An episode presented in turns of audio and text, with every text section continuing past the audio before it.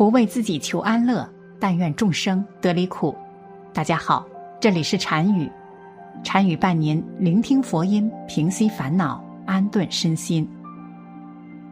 人一生有三分之一的时间都处在睡眠中，但是人在睡觉的时候，往往都毫无防备，气场和能量也最为薄弱，就很容易被邪气侵扰。而枕头是直接接触到我们头部的，如果枕头风水不好，对人的危害会非常大。给大家提个醒，千万别在枕头下方放这几种东西，否则招来邪气，让你日夜难安。一，枕头旁边不可放置的东西。一，镜子。镜子在风水中有反射的作用，不适合放在枕头边，不仅容易招来脏东西，还会将家里的财运全部反射出去。此外，镜子不宜对着床。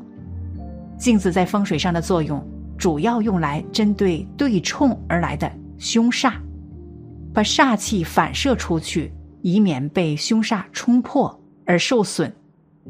因此。睡房的任何一边若有镜子对照着，都是不利的。除了影响健康和夫妻感情外，还可影响财运、子嗣等。尤其是床尾的位置，更不可挂镜子，因为这块镜子就像一块摄魂镜，会令该房的人情绪不安，刺激人们看到不该看到的东西，引起人们的情绪恐慌。挂画，在卧室的床头边是可以摆放挂画的，不过要注意两点：首先是挂画的图案一定要谨慎选择，就比如最好不要挂黑色调或者颜色过深的画，因为这样看上去有一种沉重的压抑感觉，容易产生悲观心理，也会让你每天晚上都不能安睡。其次是枕头边挂画不能太大，枕头边挂画虽然可以增加卧室的优雅气氛，但是最好是以轻短小的画为好，切宜厚重且很大的画和画框。如果挂钩掉落出现意外是非常危险的，而且厚重的画还会影响人的休息质量，给人一种压迫感。三。假花，由于真花需要养护，时间到了还会枯萎，因此很多人会在家里摆放假花。其实卧室枕头边是不能摆放假花的，假花对卧室的气场会造成破坏。现在很多人还喜欢在客厅摆放假花，假花让人的视觉看上去能赏心悦目，但事实上，男女主人已婚的。会出现婚姻问题，单身者出现桃花问题，甚至招惹别人的虚情假意，更加严重的会影响到家人的财运和投资。因此，假花、假草是不具备生命力的，对家人彼此间能产生好的效应相对微弱，有的甚至会掺杂过多的金属在里面，给人的健康带来隐患。家中的气场也会受到阻碍。假花一般都是由塑料制作而成，将它放在家中是存在一定危害的，因为真花属木，塑料花属火，棉质的花也属木，不同种类的花放在某处就会改变这地方的风水，所以最好要谨慎一些。假花、假草。大多数采用塑料以及金属丝等物品仿造而成，其所属的五行性质也就各不相同。四，刀剑。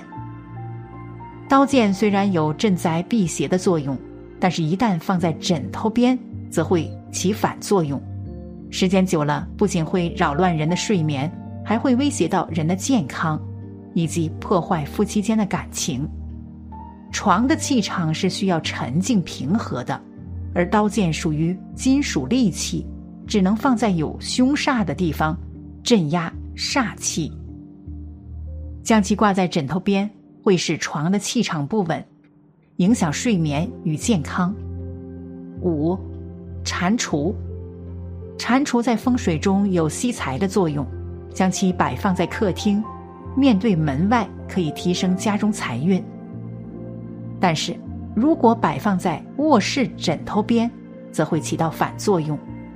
有的人会把金蟾摆放在枕头边柜上，这样是非常不好的。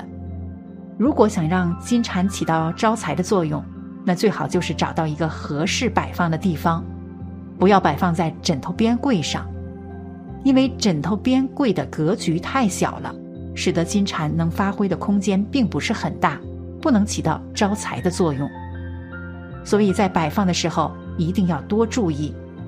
而且经常摆放着枕头边，容易被玷污。金蝉喜欢安静的环境，更喜欢干净的环境。但床是人们睡觉的地方，人们在睡觉的过程当中是会排出体内的浊气，而你把金蝉摆放在枕头边，很容易就受到人们排出的浊气污染，使得金蝉不能发挥作用，不能为家人招财。其次是经常摆放在枕头边，影响健康，不仅会影响到人们的财运，还很容易让人生病。因此，在家的时候一定要注意看金蝉的摆放正不正确。六，古董，有不少朋友喜欢收藏古董，但是古董的阴气较重，气场很强，摆放在卧室的话，容易影响。居住者的健康，文物或古旧物件，都是属于过时的物件。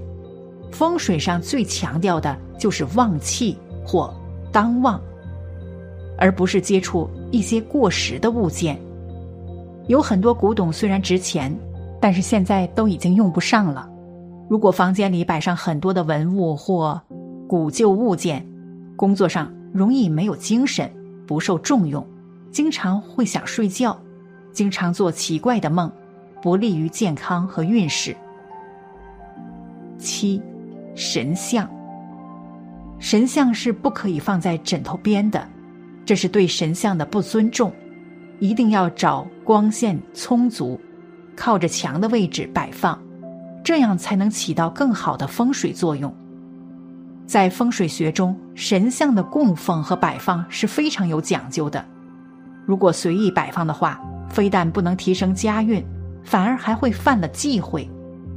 所谓正神正位，放神像的位置应该是对应家居的吉凶方位来摆放，并且卧室一般是不能供奉神像的，因为这些物品的风水能量强劲，会对人的气运形成克制和干扰。